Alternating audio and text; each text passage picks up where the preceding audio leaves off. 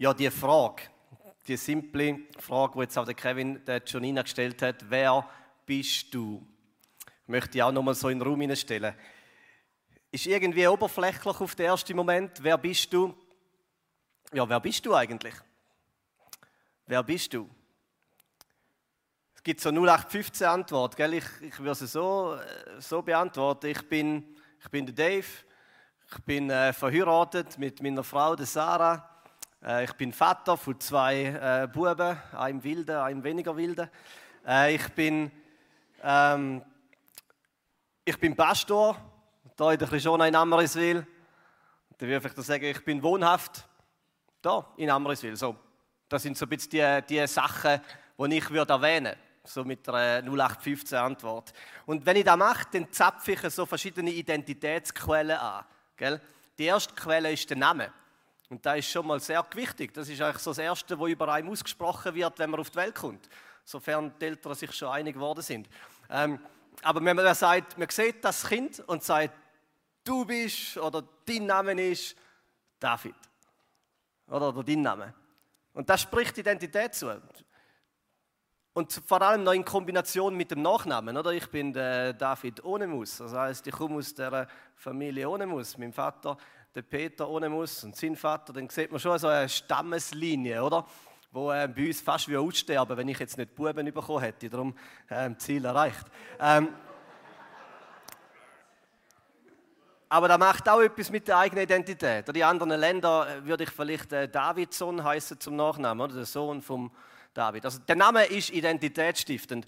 Denn natürlich ähm, Zivilstand ob man verheiratet ist, ob man Single ist, ob man verwitwet ist, das alles ist so ein großer Teil vom Leben, so dass es äh, Identität stiftet. Der Job ist eine riesige Quelle für Identität und das merkt man spätestens, wenn man pensioniert wird, weil er dann wegfällt. Da macht etwas mit einem. Aber jedes Mal, wenn der 25 kommt und da hat eine Lohnzahlung auf dem Konto, gell, das tut einem noch gut. Das sagt, hey, du bist etwas wert. Oder mal da, wo du machst, ist etwas wert. Bei der einen mehr, bei der anderen weniger. Ähm, und der Wohnort. Der Wohnort ist eine Quelle für Identität. Vielleicht sagt man stolz, ich bin Schweizer. Oder ich bin Schocherschwiller. Oder ich bin Kesswillerin oder so. Gell? Das macht etwas. Das ist eine Quelle für Identität. Ich bin. Was auch immer du hinten ansetzt. Ich bin. Und auch andersrum, wenn man es kehrt, wenn man sagt, du bist, du bist, muss man aufpassen. Kaum nimmt man das Wort, du bist, spricht man Identität aus. Ins Leben von einer Person. Liebe Eltern, sind vorsichtig mit dem Du bist-Satz. Du bist. Das ist ein mega kräftiger Satz. Mega kräftig. Es geht direkt an Sie oder an Sein von einer Person. Du bist, vielleicht sagt man, du bist ein Schussel. Oder du bist so gemein zu deinem Bruder. Ist noch schnell passiert. Du bist so gemein zu deinem Bruder. Du bist gemein. Du bist immer so laut. Du bist in Kombination mit immer, macht es nur noch schlimmer. Äh, kann man sich merken. du bist in Kombination mit immer, macht es nur noch schlimmer. Solche Gesetze proklamieren die Identität. Und die hinterlassen Spuren. Genug Mal, du bist ausgesprochen über dem Leben von einem Kind, wird zu einem Glaubenssatz. Es wird sich verinnerlichen.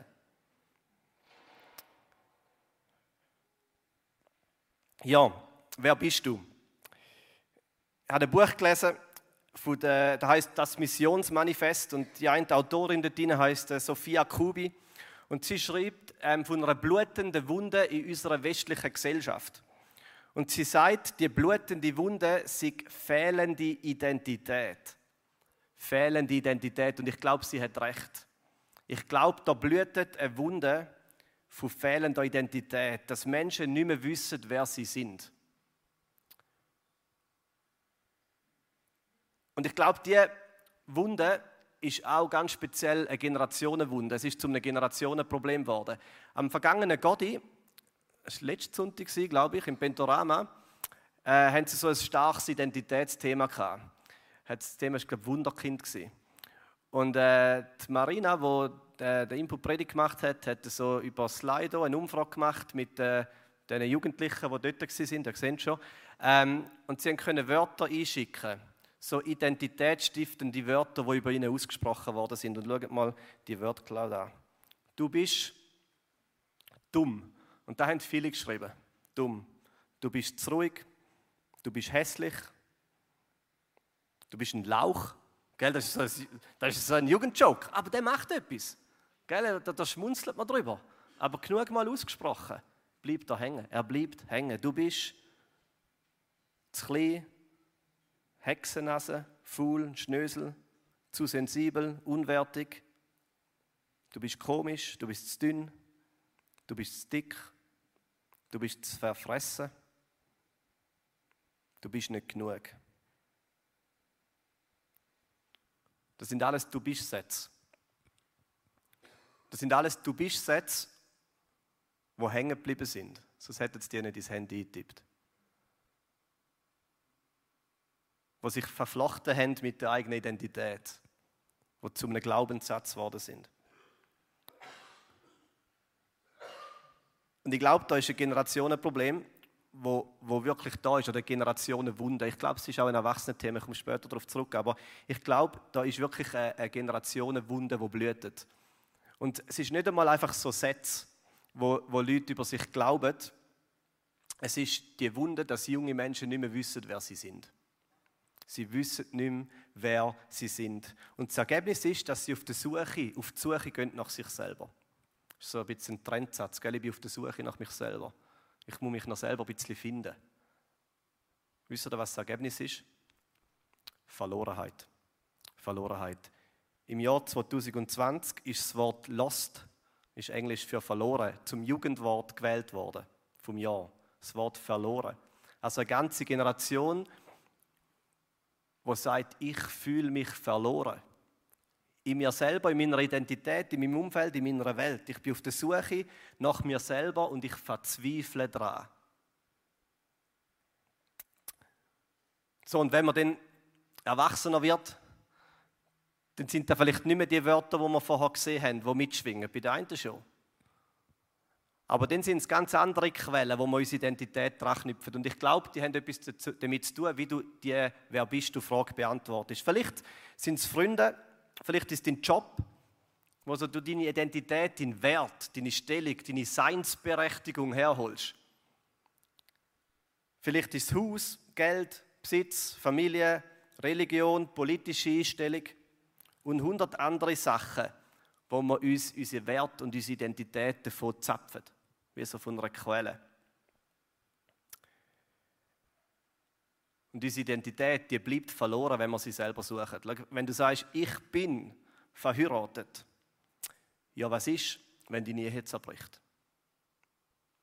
Ganz im Ernst, weißt du denn, wer bist denn noch? Wer bist noch? Wer bist? Du sagst, ich bin Projektleiter in meiner Firma. Ja, was ist, wenn du mal eine Stufe abgesetzt wirst? Vielleicht verlierst du den Job. Ja, wer bist denn noch? Ich habe mal in einer Firma geschafft, die ist Konkurs gegangen, da bin ich drei Monate, drei Monate arbeitslos gewesen. Und ich bin wirklich, ich bin dort zum Raff hindern und habe rein müssen und mich anmelden als arbeitslos. Ich bin arbeitslos. Ist noch, macht noch etwas mit einem. Ich bin zwar mit den Schlappen rein, das ist so, hast schon nicht ganz so ernst genommen, aber doch hat es etwas gemacht mit mir.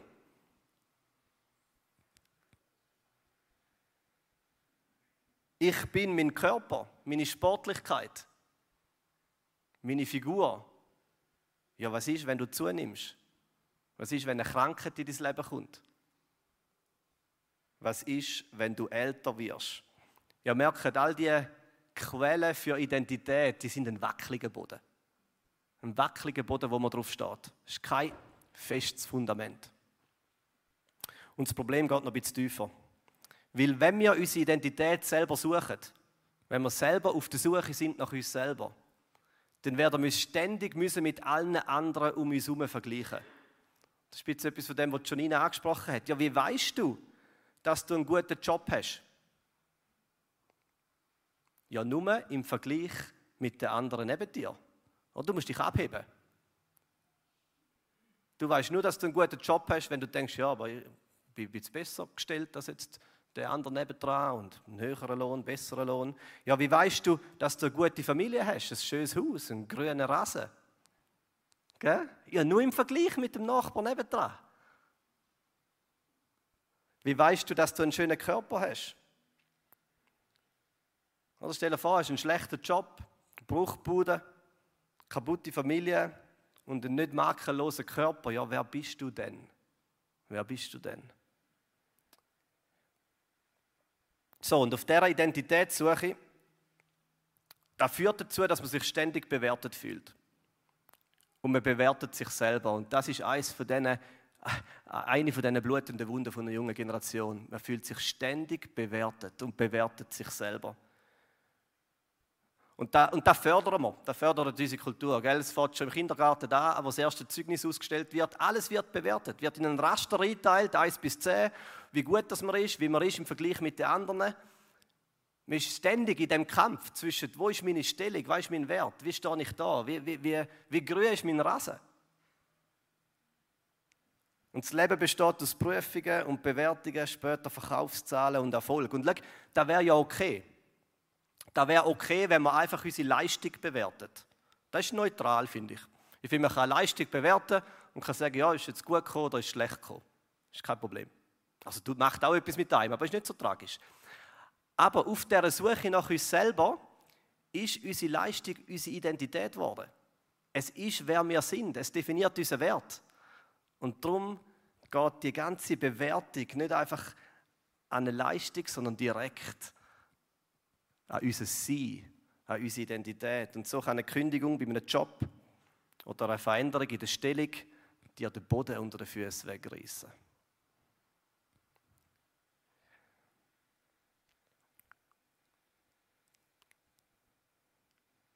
Das Leben und das Leben von vielen jungen, jungen Menschen ist zu einer einzig großen Prüfung geworden, wo man sich selber bewertet und bewertet fühlt. Und wisst ihr, was das Problem ist? Junge Menschen keine drei Weiss durch. Sie fliegen durch.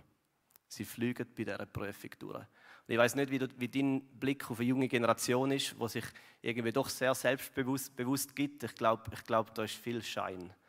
Da ist eine Generation in Not. Ähm, die Symptome sind Depressionen, Burnout, Erschöpfung, Angstzustände bei jungen Leuten. Und weißt, das ist nicht einfach irgendwo hergeholt.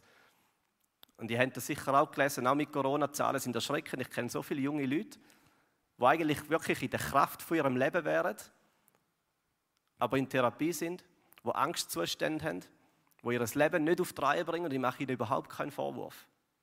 Da blühtet eine Wunde in unserer Gesellschaft. Und schaut, wenn die Kirche etwas zu geben hat, dann genau da.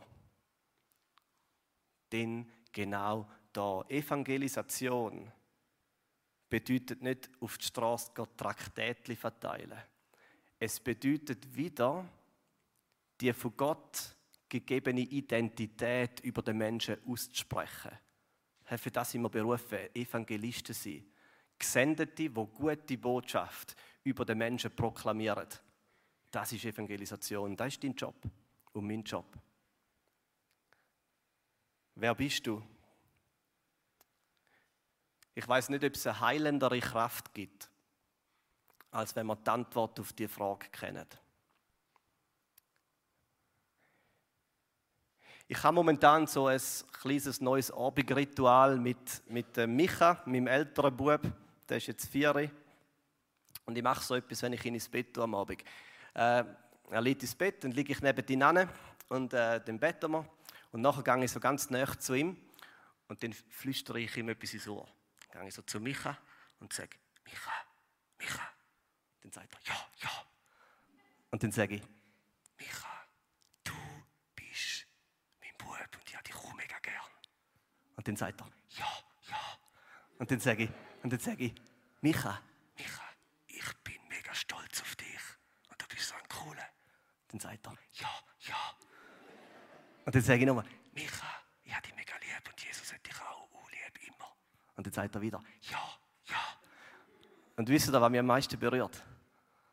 Seine Antwort. Ja, ja, da ist Glaube. Da ist Glaube.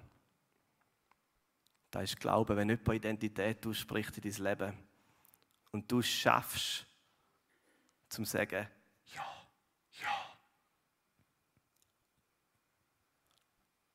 Es nicht wegwischen, es nicht minimieren. Ja, ja. Weißt du, was du tun musst? Du musst dem Vater im Himmel ja, ja zurückflüstern, wenn er Identität über dein Leben und über dir ausspricht. Wo Jesus Christus am Jordan getauft worden ist, hat er noch gar nichts gemacht. Er hat kein Wunder vollbracht, keine Predigt gehalten, er hat noch keine Jünger um sich herum geschaut.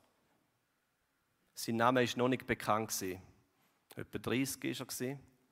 Er geht ins Wasser von dem Jordan, er taucht unter.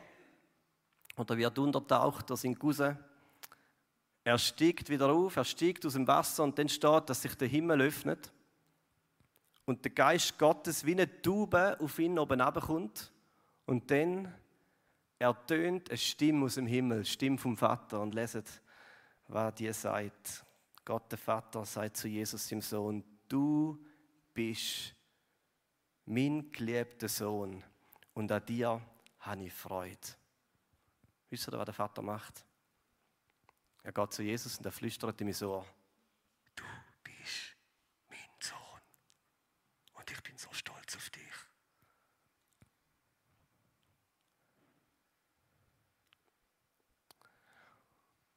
Und wenn Jesus Christus die Stimme vom Vater hat müssen hören, wie viel mehr musst du und ich die Stimme hören? Deine Identität ist Tochter oder Sohn vom Vater. Du bist nicht, was du tust. Du bist nicht, was du tust. Klar sind da große Einflüsse in deinem Leben und das ist auch gut. Aber du bist nicht, was du tust. Du bist nicht dein Erfolg und du bist auch nicht dein Scheitern. Du bist nicht deine Höchst im Leben und auch nicht deine Tiefs. Du bist nicht deine Familie. Du bist nicht, was für eine Zahl steht am 25. auf dem Konto. Du bist nicht, was du tust. Und du bist auch nicht, was dir angetan worden ist. Du bist nicht, was du tust und du bist nicht, was dir angetan worden ist. Du bist nicht deine Kindheit, du bist auch nicht Traumas von deiner Vergangenheit. Du bist, was Gott sagt, dass du bist. Und er sagt dir, du bist mein geliebtes Kind. Das ist deine Identität. Das ist dein Wert. Das ist das, was er über dein Leben schreibt. Und das hat Kraft. Ja, ja. Manchmal ist die Reaktion schwieriger als einfach das Hören von diesen Sätzen.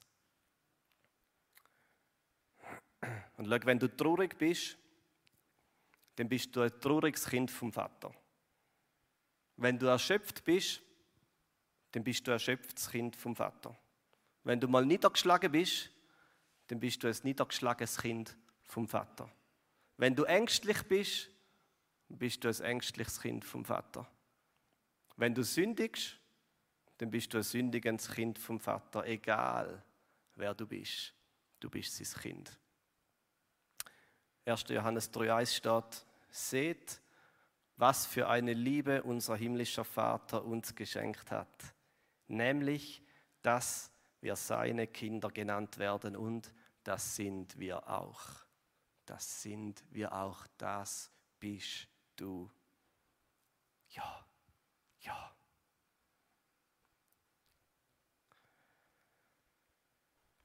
Du wirst dich selber nicht finden. Gang nicht auf die Suche nach dir selber. Die große Botschaft der Bibel, die schreit, du musst gefunden werden. Du musst gefunden werden. Du wirst dich selber nicht finden. Du musst gefunden werden. Du kannst dich selber nicht finden. Nein, jemand ist auf der Suche nach dir. Vielleicht musst du das Kapitel 15 im Lukas-Evangelium lesen. Und entweder identifizierst dich mit dem dummen Schaf, mit der wertvollen Münze oder mit dem verlorenen Kind. Spielt nicht so eine Rolle. Aber es macht dir so deutlich klar, du musst gefunden werden. Du musst gefunden werden. Du musst dich selber nicht finden. Jemand ist auf der Suche nach dir. Und da ist Gott, der dich sucht. Er hat den Himmel verloren. Er ist auf die Erde gekommen, in Jesus Christus. Er ist in Dreck von dieser Welt gestanden, auf der Suche nach dir. Von der Krippe zum Kreuz. Eine kostbare Liebe, eine Liebe, die ihn alles gekostet hat. Er hat keinen Aufwand und keine Kosten gescheut auf der Suche nach dir. Das bist du. Und Johannes 1,12 sagt, allen aber, die ihn aufnahmen und an seinen Namen glaubten, ja, ja, gab er das Recht, das Recht, und wir schreien viel nach Recht, aber das ist das Recht, wo Kraft hat, gab er das Recht, Gottes Kinder zu werden. Das hat Kraft. Und nachdem Jesus die Stimme vom Vater gehört hat, dort an dem Jordanfluss, hat seine Aufgabe angefangen. Und das ist so entscheidend. Jesus hat aus seiner Identität herausgelebt. Nicht auf der Suche nach seiner Identität. Aus der Identität als geliebtes Kind vom Vater hat er gelebt und seine Aufgabe, seine Mission hat gestartet. Und genau da ist auch deine Berufung. Leb, wer du bist. Leb, wer du bist. Du hast eine felsenfeste Identität bekommen und da wackelt nichts mehr. Da ist ein betonierter Boden, wo du drauf stehst. Und jetzt leb, wer du bist. Und der Band darf wieder führen kommen. Ich möchte aber noch fünf praktische Anwendungen machen. Die stehen auch in dem Buch Lifestyle Jüngerschaft. Vielleicht die ein oder andere von euch haben. Ich nehme einfach eine Auswahl, fünf Stück, die ich so gut finde, was es kann bedeuten aus einer sicheren Identität heraus zu leben. Erstens, du darfst anderen Menschen vertrauen. Du darfst anfangen, Menschen vertrauen. Wenn du auf einer felsenfesten Identität stehst, darfst du vertrauen. Ja, du kannst enttäuscht werden. Ja, du wirst verletzt. Und nein, du musst nicht alles im Griff haben. Du darfst vertrauen. Gott meint es gut mit dir. Du musst nicht der unabhängige, möglichst keine anderen Umstände und Einflüsse starre Mensch sein. Nein, du darfst dich abhängig machen von anderen. Du darfst vertrauen. Zweitens, du darfst Kritik annehmen. Du bist nicht, was du tust. Deine Leistung definiert nicht dein Sein. Es reißt dir nicht mehr den Boden unter den Füßen weg, wenn Kritik an dich und in dein Leben ankommt. Kritik stellt nicht deinen Wert in Frage. Es trifft nicht deine Identität. Und an alle äh, lieben Perfektionisten unter uns, du darfst auch dein eigene Scheitern annehmen. Und für Menge ist da etwas vom Schwierigsten. Ja, du kannst scheitern. Ja. Du wirst scheitern. Egal wie hohe Ansprüche du an dich selber hast. Und es mindert nicht deinen Wert. Es trifft nicht deine Identität. Die Bibel sagt, und ich finde das befreiend, im Römer 3,23. Ich finde es befreiend. Römer 23 steht, alle sind Sünder und haben nichts aufzuweisen, was Gott gefallen könnte. Punkt. alle. Alle sind schuldig. Und haben nichts aufzuweisen, was Gott kann gefallen. Da gehörst du mit dazu, zu einer schitternden Menschheit. Du darfst Kritik annehmen. Punkt 3. Du darfst Kompliment geben und du darfst Kompliment empfangen. Wenn dir jemand ein Kompliment macht, was machst du? Nimm es einfach dankbar an. Nimm es an.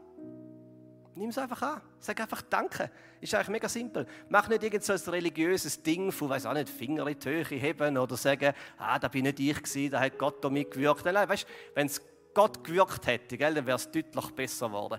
Äh, Nimm es einfach an. Sag einfach, hey, danke. Sag einfach danke. Wegen dem wirst du nicht stolz, Ich glaube, du bist deutlich stolzer, wenn du es nicht schaffst, zum Sahne. Nimm es einfach an, sag Danke, freu dich. Eine gefestigte Identität in Gott befähigt dich auch, Kompliment zu geben. Du kannst zum Nachbarn, der den schönen Rasen hat, als du. Und kannst ihm sagen, hey, heute Morgen habe ich deinen grünen Rasen gesehen. Wow, krass. Brutal schön. Mega gut. Seht ihr? Eine gefestigte Identität. Du bist ausgebrochen aus dem Vergleich sich bewerten und bewertet fühlen Kreis. Und du kannst Leuten Kompliment geben.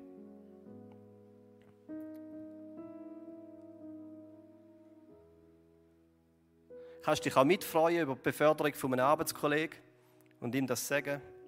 Du kannst großzügig Kompliment verteilen. Und Punkt 4, du darfst Emotionen zeigen. Gefestigte Identität befähigt dich, zum Emotionen zu zeigen. Gell? Emotionen zu teilen macht dich verletzlich. Es gibt wahrscheinlich nichts, was einem stärker vulnerabel macht, als wenn man Emotionen zeigt. Ein kleines Kind können Emotionen zeigen, ohne Problem. Das bedeutet nicht, dass wir jetzt auf den Boden drehen und schreien und so, gell? Das bedeutet es nicht. Aber Kinder können einfach so ehrlich Emotionen zeigen. Warum? Weil sie sich nicht bewertet fühlen. Sie machen sich keine Gedanken, was andere denken. Das ist schon gut, wenn wir uns ein bisschen überlegen, was andere denken. Das will ich nicht sagen. Gell? Aber wir können eine Freiheit haben mit unseren Emotionen. Du musst nicht der kalte, korrekte, immer selbstbeherrschte Mensch sein. Du darfst dich freuen und mal laut lachen. Menschen, die laut rauslachen können, haben eine gefestigte Identität. Einfach mal so eine These, die ich in den Raum stelle. Einfach mal laut rauslachen. Wann hast du das letzte Mal gemacht? Du darfst laut lachen und du darfst laut brüllen. Zu dem befähigt dich eine feste Identität. Und letzter Punkt. Du darfst deine eigene Kreativität entdecken. Angst vor Ablehnung ist wahrscheinlich der größte Kreativitätskiller, den es gibt. Wieso probiert man nicht irgendetwas Kreatives aus, wie ein Bild malen, ein äh, Lied singen oder irgendwie. Jetzt hört schon auf bei mir. Tanzen, habe ich noch sagen, genau. Wieso probiert man es nicht aus? Weil man Angst hat vor Ablehnung. Man hat Angst, dass es irgendwie nicht gut kommt, dass es nicht gut genug kommt, dass es abgelehnt wird. Eine gefestigte Identität befähigt dich, deine eigene Kreativität zu entdecken.